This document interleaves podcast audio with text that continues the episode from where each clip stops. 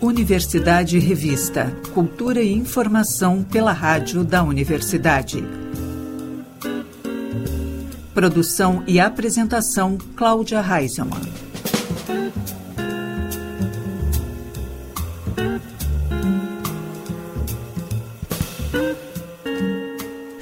Boa tarde, ouvintes. Estamos começando Universidade Revista, Cultura e Informação pelos 1080 da Rádio da Universidade. O programa também pode ser conferido pelo site radio.urgs.br ou pelas plataformas de áudio. A Orquestra Filarmônica URGS se apresenta daqui a pouco, às sete da noite, no Salão de Atos da Reitoria da URGS. É o terceiro concerto do ano e a regência terá como convidado o maestro e compositor Hernani Aguiar.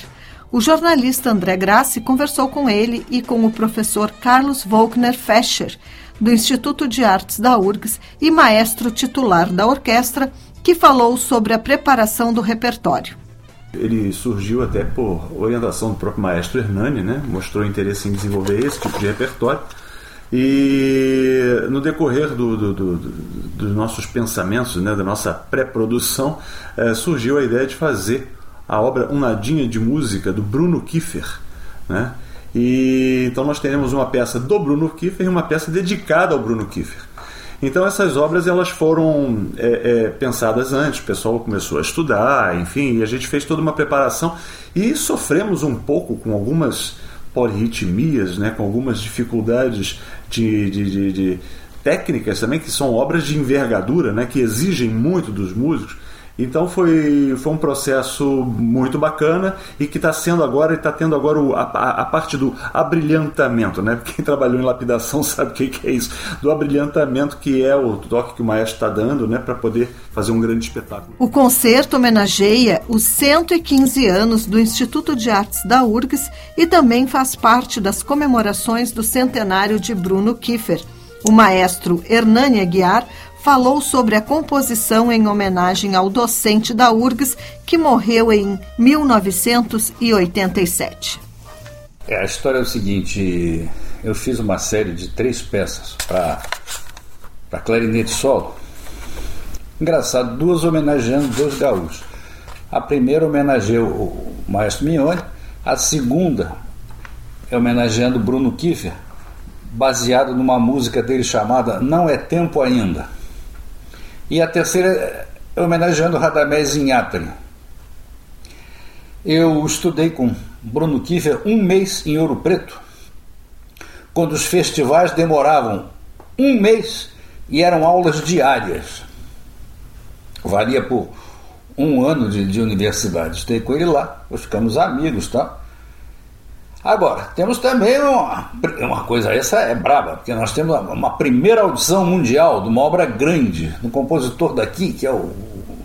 Ele já não é mais jovem, a que é jovem a filha dele, Wagner Cunha, filho do grande compositor Antônio Borges Cunha. Então, eu, o Wagner compôs essa peça, dedicou a mim e disse que é o meu portrait que é a minha cara. Ou seja, eu sou um camarada muito brincalhão, muito alegre, bagunceiro, e ele então procurou me focalizar aí e botar alguma coisa judaica também, da, minha cultura.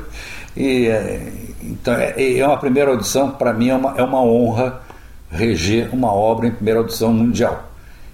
Eu estava fazendo um cálculo ontem, eu estou chegando a 150, 50 estreias mundiais, estreias contemporâneas de música colonial brasileira, sem contar os ciclos, são 60. Agora, a primeira audição no Brasil são 200 alguma coisa. Eu quero privilegiar os jovens compositores brasileiros.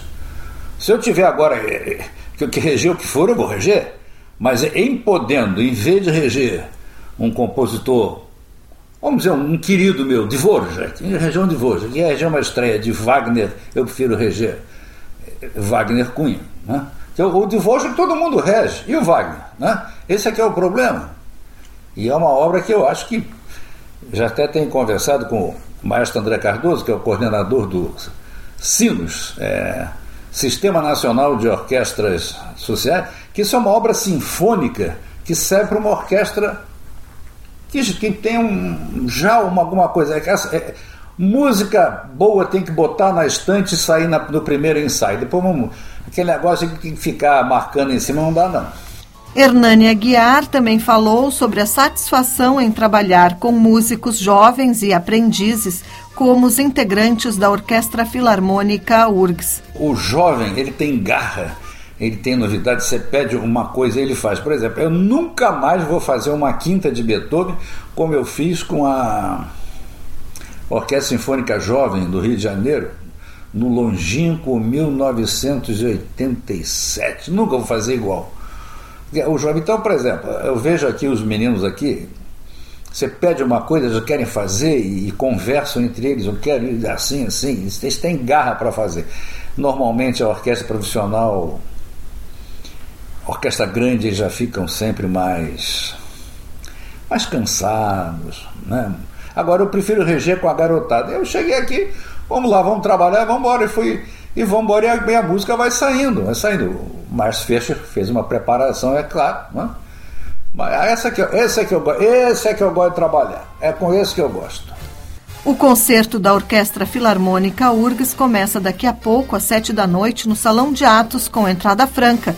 No programa também obras de Rossini, Britten e solo da clarinetista Eduarda Liz. Em agosto deste ano, a cultura hip hop completa 50 anos. E para iniciar as comemorações, Porto Alegre recebeu no dia 15 o Festival Aquarela Preta. A repórter Jennifer Tainá esteve presente no evento conversando com os organizadores e os artistas que se apresentaram. Neste último sábado, a zona leste de Porto Alegre foi colorida pela primeira edição do Festival de Hip Hop Aquarela Preta. O evento foi idealizado pelo coletivo Poetas Vivos. O grupo de slam é composto por cinco jovens negros que esbanjam um mixer de talentos, contando com MC da Nova, DJ Aricão, MC Dickel, o agente cultural Felipe Detz e a multiartista e estudante de pedagogia Mariana Marmontel. Ela, inclusive, esteve aqui no estúdio com a gente no programa que foi ao ar no dia 10 de abril. Fundado em 2018, o coletivo ainda não conquistou uma estrutura física, Portanto, além de receber o financiamento da Secretaria Municipal da Cultura, o festival foi acolhido pela comunidade do Morro da Cruz, sendo realizado dentro do Galpão Cultural, espaço cedido pela coordenadora e rapper Negra Jaque, que se apresentou como atração convidada. Outras 15 atividades, envolvendo competição de slam, apresentação de dança, pocket show e roda de conversa, foram realizadas. A gente vai falar um pouquinho para você sobre o que, que é o slam. Então, o slam, ele é uma competição de poesia falada. O Dedes vai falar para vocês um pouquinho como surgiu esse movimento e eu vou falar para vocês um pouco das regras e como fazer acontecer. Então tá, alguém já foi ou já ouviu falar no sarau? Sarau, alguém conhece? Quem conhece sarau, levanta a mão. Legal. Então, é, o sarau é um espaço onde as pessoas se reúnem para recitar poesias. E o slam, ele surgiu a partir do movimento do sarau. Lá em Chicago, uma pessoa chamada Mark Schmidt, depois do trabalho, sempre ia para os bares com seus colegas de trabalho e recitavam poesias, conversavam, enfim, acabavam tendo um momento de troca.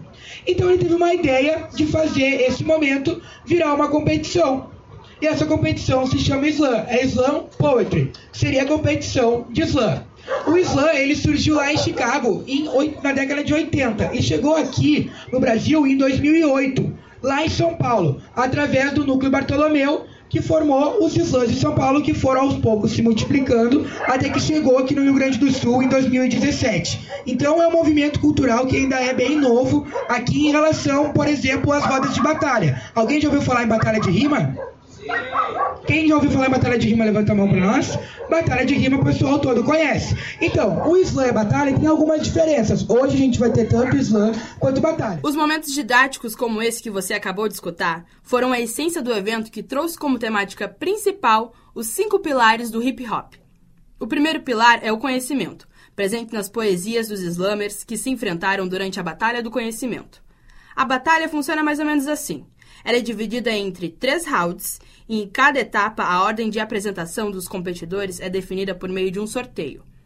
A comissão de jurados é composta de maneira tão espontânea que nessa edição os próprios moradores da região se voluntariaram para compor o júri. Afinal, só o que está em julgamento aqui são os versos e como eles se conectam com a realidade vivida por muitos daqueles que ali se fizeram presentes. O combinado é simples: não existe fórmula perfeita para se apresentar, falar de dor, amor e traumas. Então, a plateia é educada a reagir como um incentivador para os poetas. Se alguém tirar um 10, todos comemoram fazendo wow. Agora, se for abaixo disso, o público manda um recado ao júri, gritando a palavra credo. Os candidatos dessa edição foram Iaia Moraes, eu tô com raiva, mano. Vocês estão me tentando. Já faz um tempo que eu penso em sair atirando. Eu tô cansada de fingir que não tô aguentando. Ou que não tô vendo me cobrando em segredo. Faltar rimar ou a faltar tempo tomar. É saque que eu cuspi lavando a louça enquanto a cria puxa a roupa. Eu me culpei por estar tá perdendo meu tempo contigo. Ao invés disso eu gastei verbo porque é pelo sonho. Nunca vê lá rimando, só vejo rebolando. Gosta de homem casado, libertina de bando. Essas coisas são fáceis de te ver arrotando. Mas a linguiça eu pago, e né com a bunda, mano. Mas se eu quisesse, eu poderia. Que a mama tá em dia, tem que ter coragem mesmo pra se expor. Poeta de cartel. É policial cheirando, menor traficando. É tudo pelo faz-me rir. Mas ninguém tá nem aí pra mãe que tá chorando. Enquanto a bala tá comendo, tem criança com a barriga roncando. Eles me acham desafinado. Enquanto a bala tá cantando. Para pa pa pa pa pa pa pa pa pa. Essa poesia não é apologia. É o que o brasileiro tem que enfrentar todo santo ou nem tão santo dia. MC Mica. Pá, você ri do meu cabelo. Você ri da minha pele, você ri do meu sorriso, você diz que nos ama. Eu resisto para que a história de Marielle não se torne história de Mariana. História que só preto passa. Na rua de casa foi preso comprando pão. Onde é que já se viu sentir fome? Fui abordado e revistaram o meu cabelo. Quem mandou ter cabelo enorme? Racismo não é levado a sério no Brasil. E o slammer Maicon PNA. Vamos de grito bem alto. É o terrorismo lírico revidando e resistindo. Poetas vivos! Pensei em falar de liberdade, mas ainda passeio com meu cachorro na coleira. Então refleti sobre as contradições de um poeta e percebi que a maior contradição seria se eu de fato não vivesse minha poesia. Onde me desconectei das telas, mas ainda escrevo sobre telas nesse smartphone. Perdi o hábito de apreciar um bom livro com café, mas continuo lendo as pichações enquanto transito pela cidade sem nome. Já o segundo pilar do hip hop, que se destacou pelas cores fortes estampadas no muro do beco que cruza a rua 9 de junho, é o grafite. A arte aguçou a curiosidade da criançada que ficou em torno dos grafiteiros, esperando o desenho novo a cada jato de spray. Até o fundador do grupo de dança Restinga Crio, o Júlio César de Oliveira, mais conhecido como Julinho, se arriscou na grafitagem enquanto conversava com a gente sobre como a dança urbana transformou o lugar onde ele reside, o bairro Restinga. Beleza, Julinho. Você é um dos coordenadores do Restinga Crio, certo? Sou o coordenador. É? Não tem uns, é só o. É só tu? Só eu que coordeno a CRIO. Então, tu já pode me dizer como é que surgiu essa ideia? Olha, o grupo, no caso, a gente era amigos, né? E aí tinha o meu irmão que, que dançava breaking e quis colocar a gente a dançar assim para manter a forma, né, do corpo. E aí eu comecei a tentar dançar, como eu era gordinho, eu não consegui, né? E aí depois eu comecei a participar de uma oficina que acontecia no abrigo noturno em Gabrita. E tinha o grupo Realidade de Rua, que era com moradores de rua, a galera que dormia no abrigo, né? Aí foi aonde eu comecei a desenvolver, assim, comecei a praticar, praticar. E quem me ajudou foi o Vinícius, né? O B-Boy Testinha. E a partir disso a gente fazia apresentações com o grupo Realidade de Rua, que era a galera do abrigo, né? E a gente sempre falava, né? Ah, porque meu nome é Julinho e tal, moro na Restinga, né? Ah, meu nome é Vinícius, moro na Restinga. O pessoal sempre largava uma charadinha assim pra nós, né? Ah, cuidado, cuida das carteiras aí que os caras da Restinga estão aí, cuidado, não sei o que e tal. Guarda a mochila, né? O pessoal da Restinga tá aí e tal.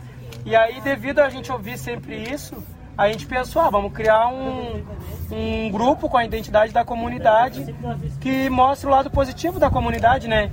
E aí foi aonde a gente resolveu criar o Restinga Crew. E desde então estamos aí já, vai para 21 anos já com, com o Restinga Crew. Mas agora eu tô conversando contigo e tu tá me mostrando um outro talento além do break. É. O grafite. Como é que vem isso pra tua vida? Ah, é difícil, né? A, a, a gente que dança geralmente gosta de personalizar as roupas, né? Como a gente não tem dinheiro para estar tá comprando roupa de marca, roupas assim que mais da moda, então a gente criava nossos estilos, né? Pintava, desenhava para então o grafite sempre teve junto, na verdade, assim, né? Sempre foi foi desenvolvido junto com a parte da dança. Claro que ficou mais profissionalmente assim para mim na minha vida após a pandemia. Depois que deu a pandemia foi que eu parei de dar aula nas escolas, as escolas fecharam, esse monte de coisa, e eu resolvi trabalhar com grafite daí. Aí foi aonde, desde então, tem uma média de dois anos que eu venho trabalhando profissionalmente mesmo com grafite.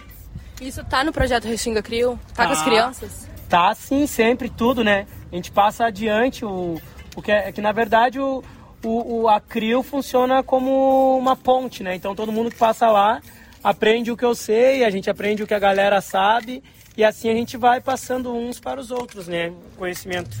Como é que é pra ti poder ver que além da Restinga tem um outro espaço aqui no Morro da Cruz também fornecendo isso?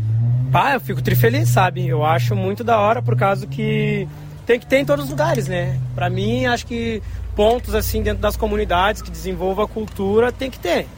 É que nem saúde, educação, segurança, né? Tem que ter cultura também, lazer para o pessoal poder viver, né, com um pouco mais de dignidade. Falamos também com uma das alunas do projeto, a jovem Manuela, que nos contou brevemente como foi pensada a apresentação para o festival.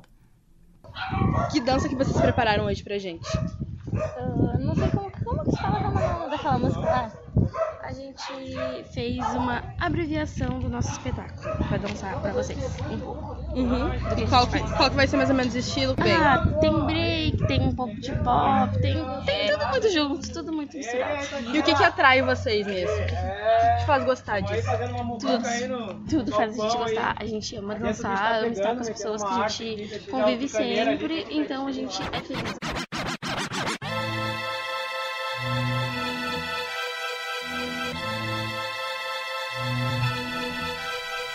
Com 21 anos de existência, o Restinga Crio já formou diversos dançarinos, como o b-boy Leonel Vieira, que performou uma apresentação solo de breaking. O breaking é um estilo de dança urbana feito com giros e acrobacias. Normalmente, o dançarino deve finalizar cada movimento com uma pose. E o que tem de mais nisso? Imagina se o seu último movimento for de cabeça para baixo. Então essa será a sua pose. É necessário força, agilidade e criatividade para impactar a todos com um único movimento. O responsável por embalar a roda de breaking compõe o terceiro pilar do hip hop, o disc jockey. Em geral, todo mundo abrevia a nomenclatura para DJ. No festival, este elemento foi representado pela DJ La Twins e a DJ FD Cremosa, que parou para falar com a gente antes de iniciar o seu set. Bom, o Cremosa você é uma atração bem esperada aqui, né? Como DJ, você já tá há um tempinho já na área. Como é que esse cenário, pra mulher, né? a gente sabe que é um, um, cenário um pouco dominado ainda por homens, apesar de se tratar da cultura hip hop. Como é que é isso? Sim, eu acho que exatamente também a gente tem que entender que a cultura hip hop vem de um meio masculino, né? As mulheres, elas vão ter seu espaço, é, ninguém vai nos dar ele, né? A gente tem que chegar e abrir isso com as nossas próprias mãos.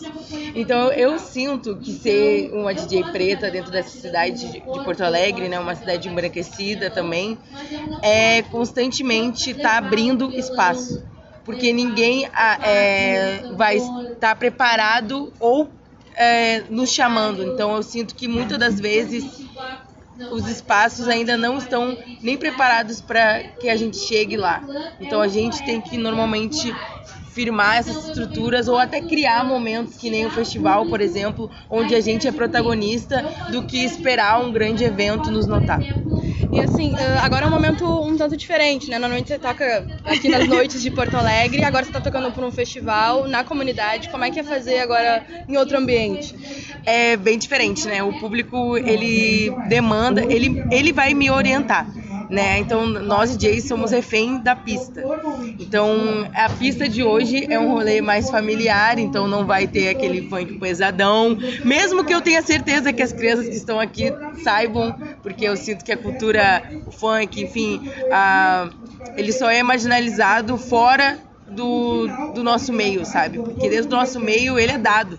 Tá dado já as músicas, elas lançam, as crianças já sabem a, a, a coreografia. refrão, a coreografia. Então, enfim, não querendo censurar né, o, a arte, mas com certeza hoje vai ser uma coisa mais politizada.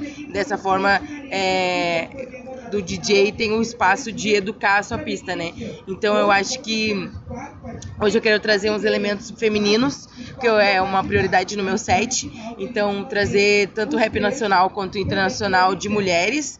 Às vezes eu dou uma brincadeirinha, volto ali há um tempo atrás na Tática do Barraco, relembro algumas coisas, porque tá na boca das pessoas ainda até hoje, sabe? Então não pode não ser o adolescente de hoje, pode não conhecer o Furacão 2000, mas os pais deles com certeza conhecem. Então tentar resgatar esses momentos assim, talvez tocar um Fat Family, talvez né, para agradar todos os públicos que hoje é bem diferente mesmo. E para quem tá nos escutando, o que, que é set?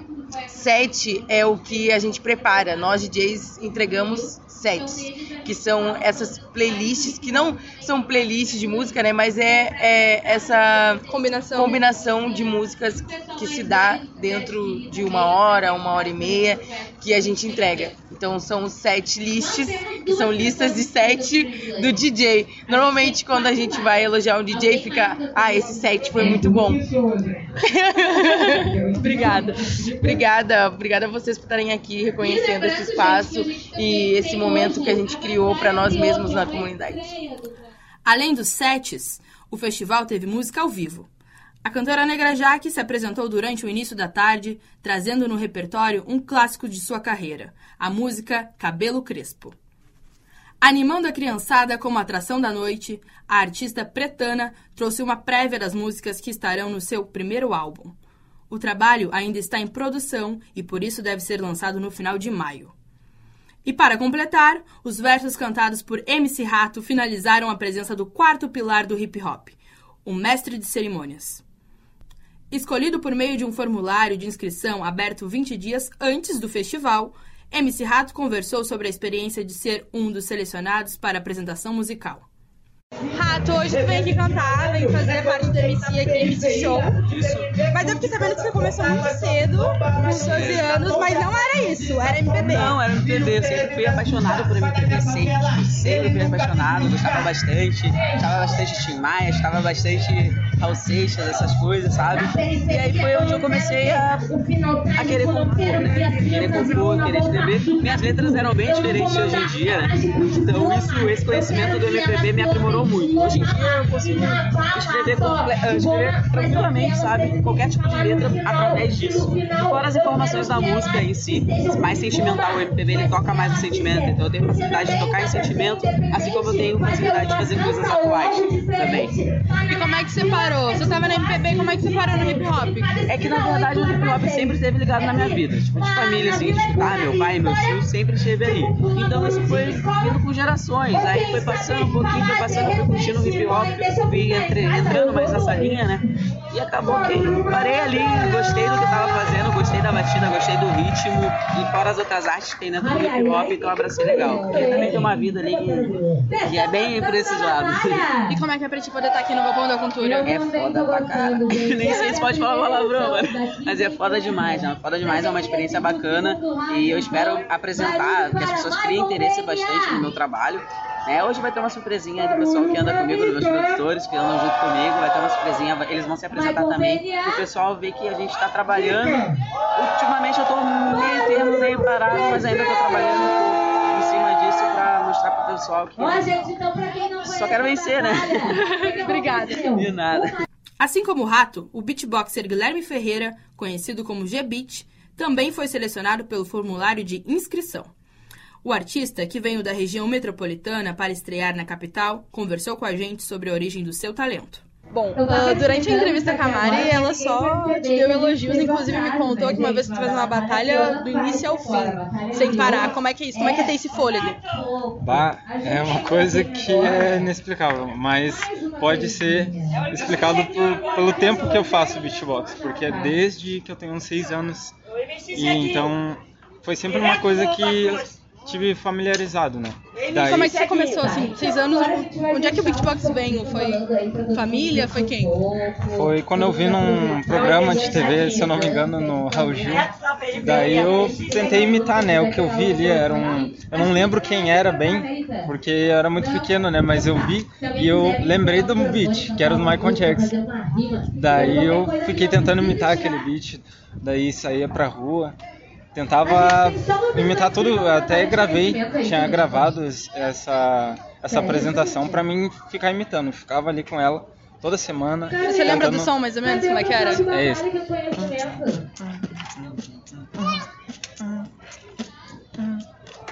Daí e foi, foi desse som até hoje. E aí, daí agora eu faço de tudo, né? Eletrônica, todas, todos os ritmos musicais e fui me aperfeiçoando, né? Quando eu, quando eu cheguei com uns 14 anos, eu comecei a participar realmente do, do hip hop, da cena, que foi onde eu comecei a fazer minhas apresentações.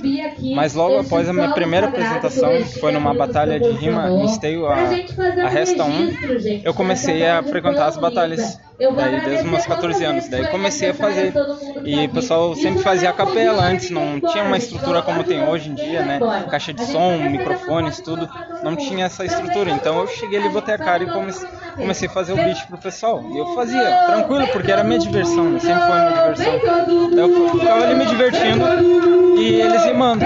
Eu fazendo minha parte e ele deles. O que, que você preparou pra gente hoje? Hoje eu tô trazendo desde os clássicos, né? Das músicas mais clássicas conhecidas do hip hop, quanto músicas autorais minha, e uma, uma variedade de estilos de música, né? Desde eletrônica, jazz e reggae também. E a maioria das vezes eu improviso depois do hip hop. A única parte é o hip hop que eu, que eu sempre mantenho um padrão ali pro pessoal, das músicas que, que eu vejo, né? Que o pessoal curte mais, Racionais, entre várias outras. E como é que é pra ti poder estar num espaço que nem o Galpão da Cultura, né? Uh, você já tinha vindo aqui antes? Não, nunca tinha, nunca tinha me apresentado em Porto Alegre. Uau! Então você, só, você fazia batalha, mas fazia só a região metropolitana? Sim, eu fazia mais as apresentações para o norte, assim, lá para Novo Hamburgo, São Leopoldo, foi lá onde eu, eu tive mais espaço de, de palco, assim, mas nas batalhas eu já fui em todo o canto, né? Desde Porto Alegre até Novo Hamburgo. Mas aqui é a primeira vez que eu estou me apresentando em Porto Alegre. Então tá aí. Esse é o Guilherme Ferreira estreando aqui em Porto Alegre pela primeira vez no Galpão Cultural. Como prometido, durante a entrevista, Gebit se apresentou em ritmos como R&B. Boa noite a todos. Boa noite. Chamo Guilherme, vulgo no beatbox como Gebit, e eu vim aqui mostrar principalmente para vocês como o beatbox, como o pilar da cultura hip hop, pode ser realmente bem representado com, com uma performance de qualidade. Então, sem mais enrolações, vamos lá.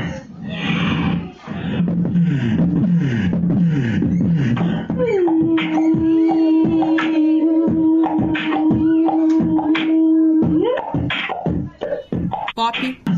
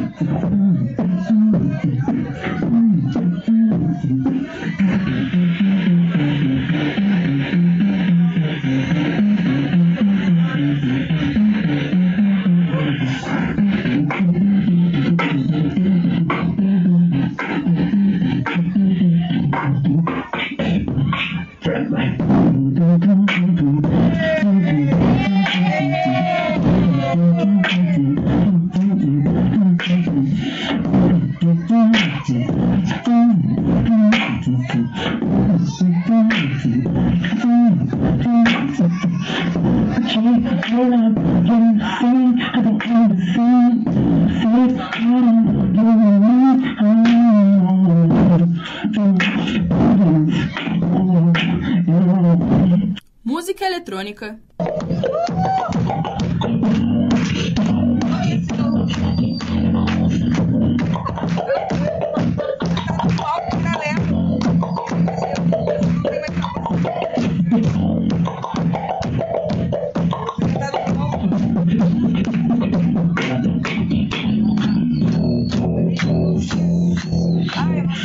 E se aventurou no jazz.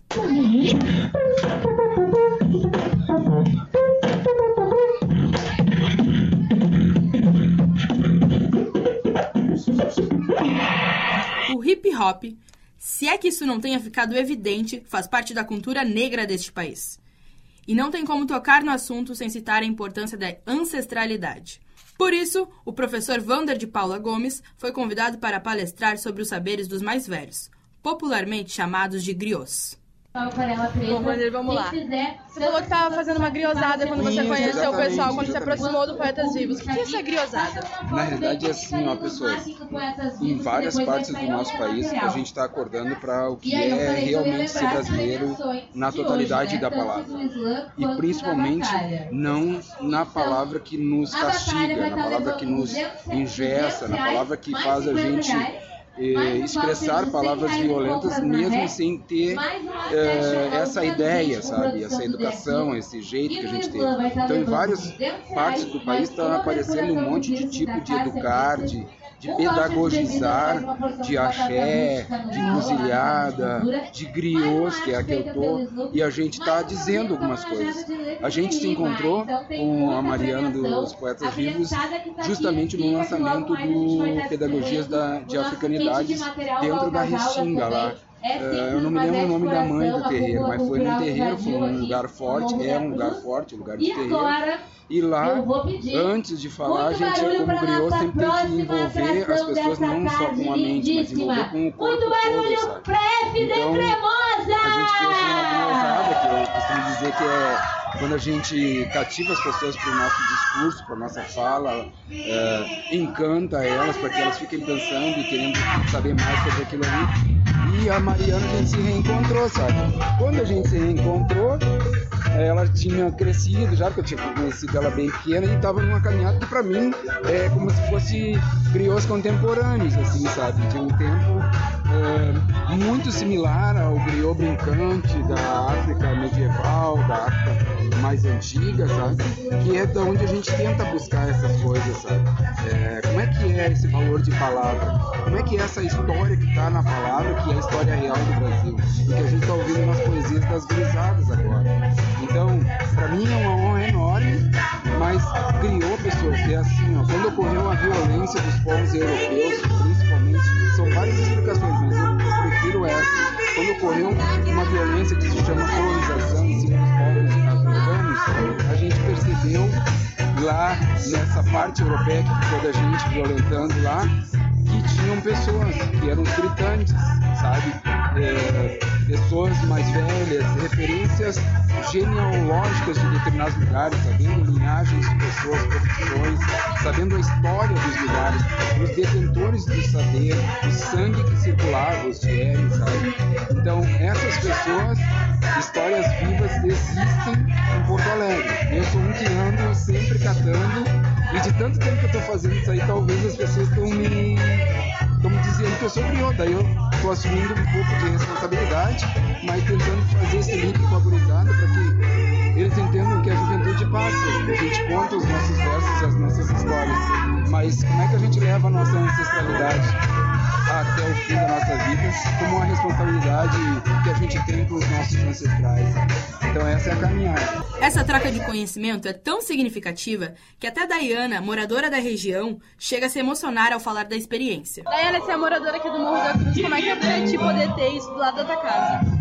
Olha, ah, sem palavras, porque na verdade eu me criei aqui há anos e anos atrás, aí depois eu fui morar em Viamão lá, quando eu me casei e agora eu voltei. Olha, voltar para minha terra, voltar para o meu chão e ver que o povo está crescendo, ver que tudo está, não, di- digamos assim, aumentando, mas que a população está tá tendo ciência que cultura hoje em dia é tudo. Para mim está sendo maravilhoso poder criar os meus filhos em um lugar onde a gente não vê mais guerra, gostando de falar, porque na minha época era coisa, sabe, era horrível, assim, tu vê comunhão subindo, e as pessoas assim sem perspectiva de vida, e aqui tu vê o pessoal lutando, o pessoal batalhando pela vida e ter uma cultura como essa, sabe? Não tem explicação.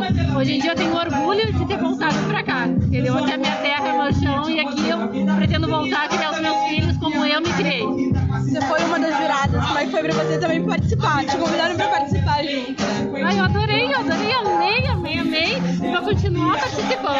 Se lembra daqueles cinco jovens que eu citei no início? Agora você já sabe o que eles são capazes de fazer. Só me resta contar a história por trás desse grupo de slam. De cinco anos para cá, o Poetas Vivos foi ganhando uma nova formação. Um de seus fundadores ainda permanece no grupo. É o slammer Felipe Detz. O artista conversou comigo e aproveitou para resgatar a trajetória do coletivo. Dedes, como é que foi esse, começo? Como é que surgiu de fato Poetas Vivos? Então, o Poetas Vivos ele surge a partir do movimento dos slams, né, que são as batalhas de poesia que acontecem no país inteiro. E aqui no Rio Grande do Sul eu conheci o slam em 2017, mas lá por setembro, e o movimento já, começou, já acontecia desde o começo do ano. E aí o poeta Bruno Negrão foi para o Rio de Janeiro representar o Rio Grande do Sul na FLUP, que é uma competição nacional que tem lá, e ele voltou de lá com uma ideia de a gente fazer algo aqui, algum coletivo que se movimentasse através da literatura e da poesia marginal, né, que é como a gente estava usando na época essa expressão, né, hoje a gente vai como poesia combativa, mas na época era só poesia marginal. E aí a gente estava com essa ideia de fazer alguma coisa, eu também tinha muita vontade de fazer, a gente pensou no nome Poetas Vivos, para ser um coletivo, porque a gente aprende poetas sempre mortos, né, quando a gente está na escola, é sempre pessoas que não viveram na mesma época que a gente e acaba não tendo muita identificação, principalmente quando a gente está falando de uma juventude preta e periférica. Então o Poetas Vivos surgiu né, com essa ideia de valorizar e potencializar a arte preta e periférica em vida. E aí Poetas Vivos surgiu a partir disso. Depois em 2019, 2018, no começo de 2018, teve o Slam Nacional de Duplas, que eu participei em dupla com a poeta Agnes aqui de Porto Alegre. A gente venceu a etapa estadual no Rio Grande do Sul e foi para São Paulo representar o Rio Grande do Sul no Campeonato Nacional. Lá a gente venceu. E quando a gente venceu lá, a gente voltou para cá já para dar vida de fato essa ideia que a gente tinha, né, junto com o Bruno Negrão do Poetas Vivos. E aí desde então a gente vem se movimentando, mas nos conhecemos através do slam e fundamos o coletivo através da necessidade de ter algo assim é, nas ruas, jovem, potente, com a literatura periférica que a gente estava redescobrindo, pelo menos nas nossas vivências, né, a tratar o que a gente fazia também como poesia. Até então eu também não me identificava muito com a poesia, achava que não tinha muito a ver comigo.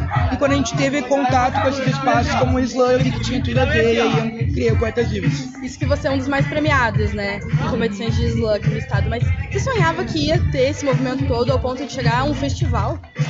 Confesso que no começo não, assim, a gente quando criou o Poetas era um sonho assim mais de manifestar a arte, a gente não tinha muito é, dito para onde a gente queria ir exatamente como a gente ia ir. A gente tinha vontade de fazer as coisas acontecerem e foi através disso, né? Eu tava conseguindo vencer vários slams que eu competia, tanto na modalidade individual, quanto em dupla, quanto em grupos. Então quando tudo começou, além do slam, a gente tinha o sonho da música, né? Que sempre acompanhou a gente desde a infância. Acho que, enfim, né? Muitos de nós, é, no começo, as primeiras, os caminhos que a gente tem é ou futebol, ou a música, ou tráfico. Então eu, no meu caso, nunca fui muito bom no futebol, era através da música. Então pensar que eu ia organizar um festival, é, eu acho que eu sempre tive isso dentro de mim, mas não dito. Eu não sabia como fazer, não sabia como chegar até aqui. E aí, conforme o tempo foi passando, que eu fui conhecendo outras pessoas, outros profissionais do hip hop, e fui, enfim, tendo uma nova, uma nova versão na minha cabeça sobre o que, que era tudo isso, que aí eu fui aos poucos vendo que eu poderia ser capaz, né, de junto com o coletivo Poetas Vivos fazer algo grande também. Porque a gente sempre é, fala da falta que a gente tem, né, da necessidade de, ah, não tenho espaço para fazer show, não tenho espaço para mostrar meu trabalho. Então a gente começou a ver que nada melhor do que a gente mesmo fazer esses espaços. E aí foi aí que veio a ideia do Festival Aquarela Preta.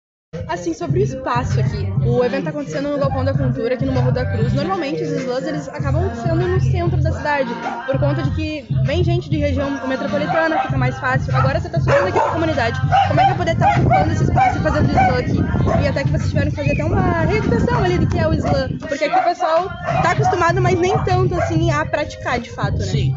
É, a gente acredita, né, desde o começo que a parada tá dentro da periferia, né? Tipo, eu sou de eu sou de quebrada, então pra mim foi um processo ter que ir pro centro pra poder recitar poesia, pra poder mostrar minha arte, porque tudo começou na música, né? Então, se eu queria mostrar minha música, eu tinha que ir pro centro pra batalhar, eu tinha que ir pro centro pra participar de slam e nunca tinha nada aonde a gente morava.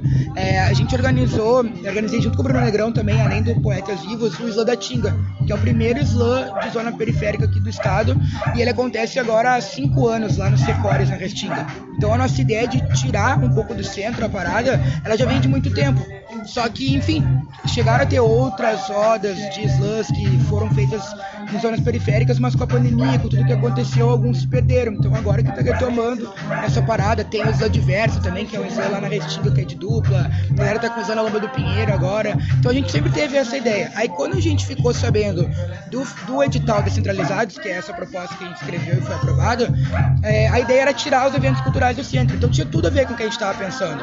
E a Negra Jaque não é novidade para ninguém, enquanto ela é referência para nós, né? O Poetas Vivos desde o começo, a gente acompanha a Jaque já antes de ter Poetas Vivos. Então, como a gente começou aos poucos a se encontrar em eventos, ter mais proximidades, ela sempre se mostrou muito parceira nossa. Então, na hora assim, a gente, ah, vamos falar com a Jaque, fazer lá no Galpão Cultural, vamos tirar a parada do centro, como é o objetivo tanto do edital quanto nosso, vamos botar dentro de uma casa de hip hop, né? Que é o princípio de tudo. Então a gente sempre faz essa, essa volta assim um pouquinho para lembrar de novo o que é o movimento, o que, a gente tá fazendo, o que, que tá falando. O pessoal conhece muito batalha de rima, né? A gente entra dentro da quebrada, o pessoal é louco por batalha. A criançada adora, mas quando a gente fala em slow, o pessoal ainda não conhece tanto. Então a gente sempre tem esses momentos de relembrar, explicar as regras e quem se sentir à vontade sempre vai ser né, bem-vindo para poder recitar também.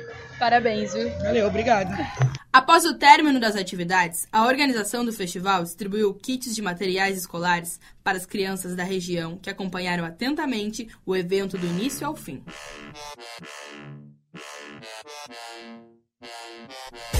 Eu sou Jennifer Tainá e esse foi o Festival Aquarela Preta. Me despeço de vocês com um trecho da apresentação final do Poetas Vivos, declamado na voz da slammer Mariana Marmontel. Fone na mão. Porque de novo um dos nossos saiu no jornal, era a mesma cor do Pelé, só que era outro funeral. Já inventaram tantos tipos, estrutural, institucional, e é por isso que falamos de Saúde mental. e diz pra nós com quem tu conversa sobre os teus problemas. Qual foi a última vez que tu fez as pazes com seus traumas?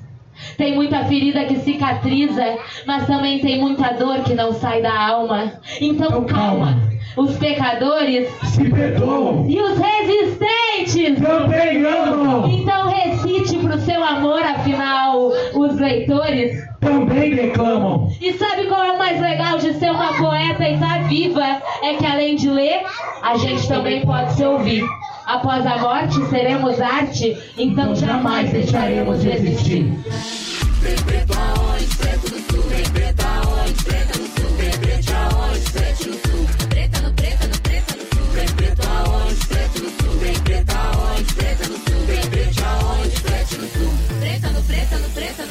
Ó, é agora, é agora.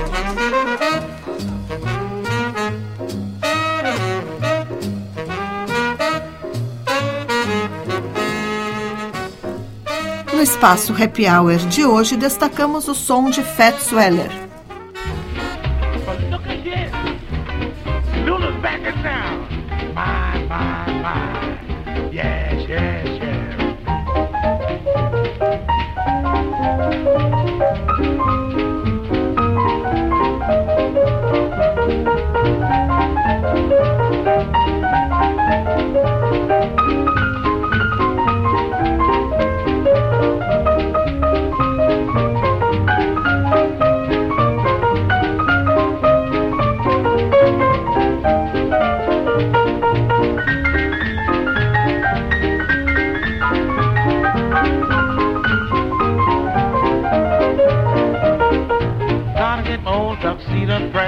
Gotta sew a button on my vest, cause tonight I've got to look my best. Lulu's back in town. Gotta get a half a buck somewhere. Gotta shine my shoes, slick my hair. Got to get my there. Lulu's back in town. You can tell all my pets, all my Harlem coquettes, Mr. Otis regrets that he won't be around. You can tell the mailman not to call. I ain't coming home until the fall, and again I might not get back home at all. Lulu's back in town, yeah.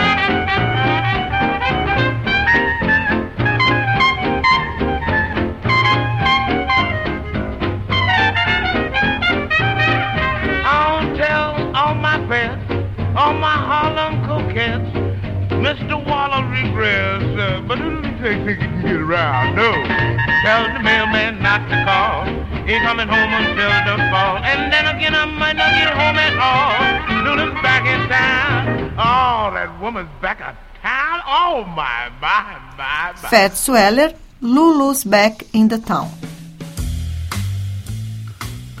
O público que visitar a exposição Múltiplo Leminski, um mergulho na obra de Paulo Leminski, na véspera de seu encerramento, está convidado a participar de um momento de escuta de sua poesia.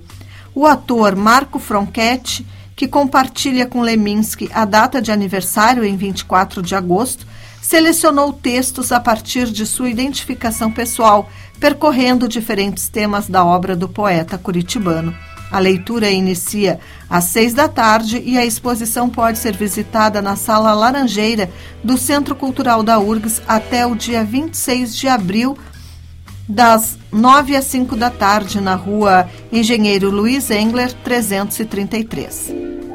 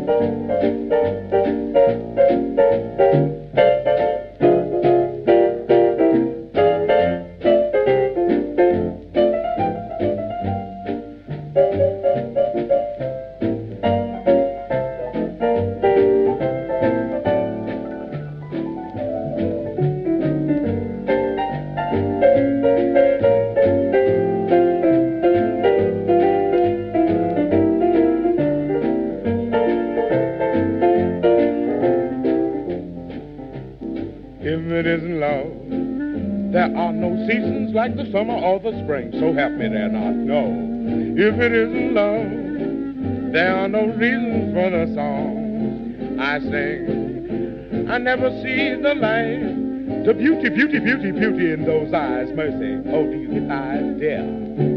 There would be no moon, no stars within the skies.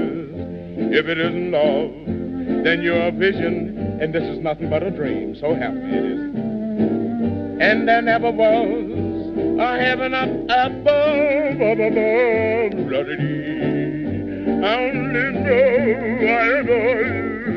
So tell me, dear, I implore you. What is this thing here got me like this? Mercy, if it isn't love, yes.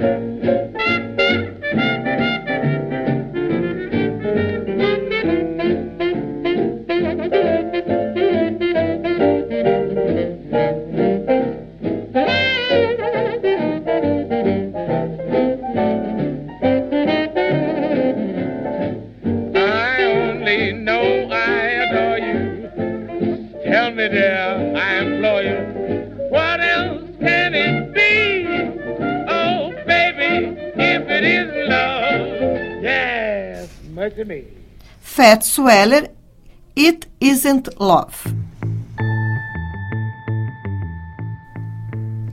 As tardes de sábado são um momento de encontro do público com a OSPA na sua sala sinfônica. A temporada 2023 oferece uma nova possibilidade para desfrutar de música também durante a semana.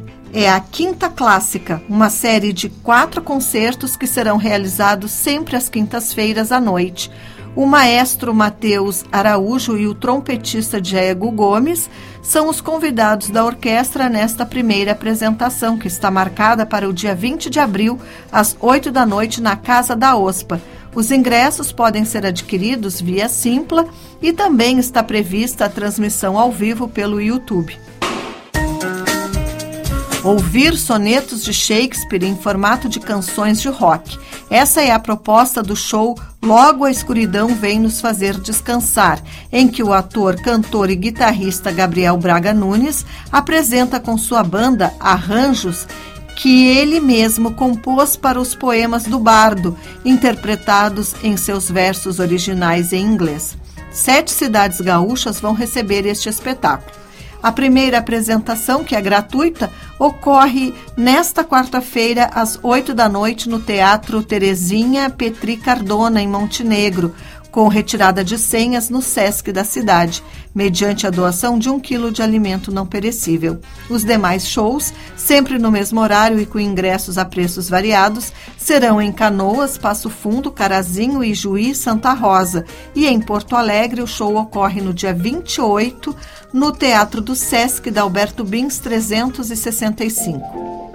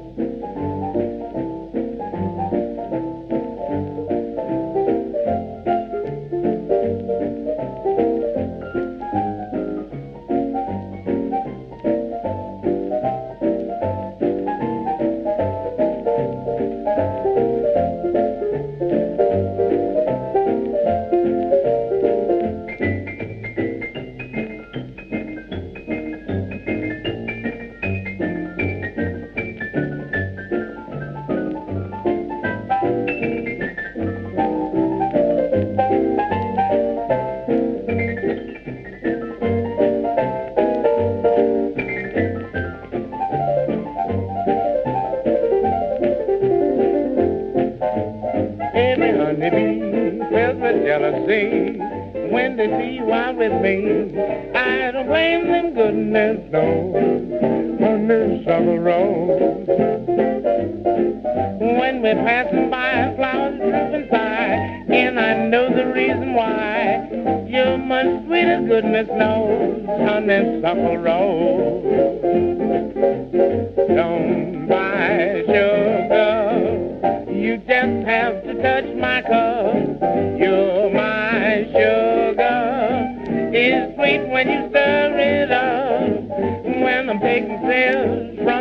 The honey valley drip. Your confection, goodness knows, honeysuckle rose.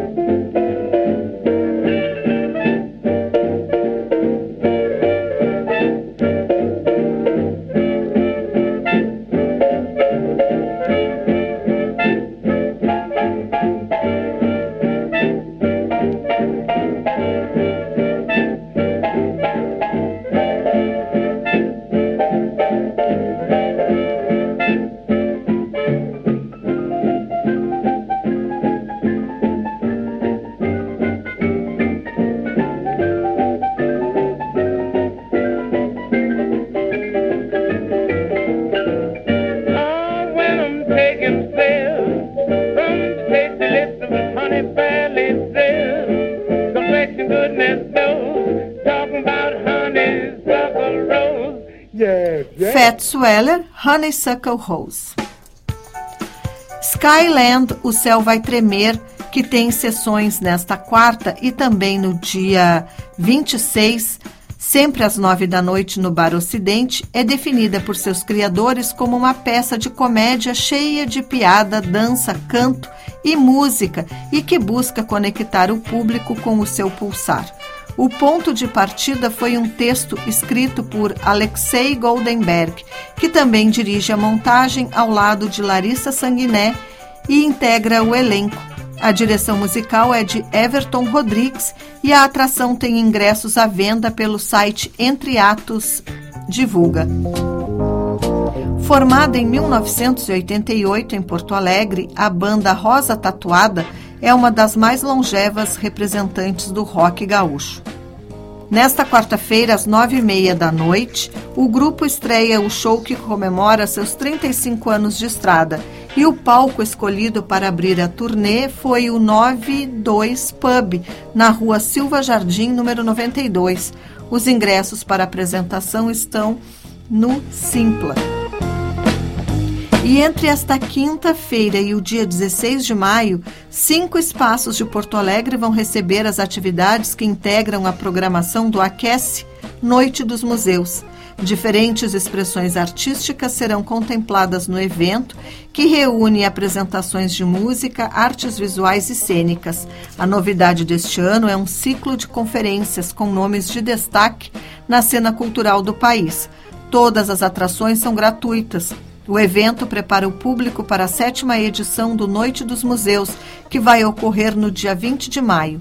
A agenda do Aquece terá início nesta quinta até a meia-noite na Sunset, que é uma festa ao pôr do sol no Espaço Sopra, da Rua Silveiro, número 1111.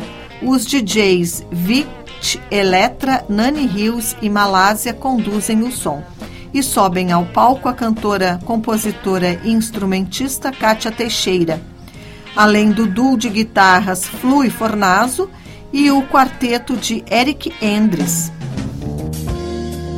O Universidade Revista de hoje vai ficando por aqui. O programa teve produção de Cláudia Heinzelmann e Mariana Sirena, com apresentação de Cláudia Heinzelmann. Na técnica, Jefferson Gomes e Vladimir Fontoura. Seguimos até a Voz do Brasil com Fats Weller. Estamos ouvindo Georgia May. A Universidade Revista volta na próxima quinta-feira, às seis da tarde, aqui pelos 1080 da Rádio da Universidade. Uma boa noite e até lá.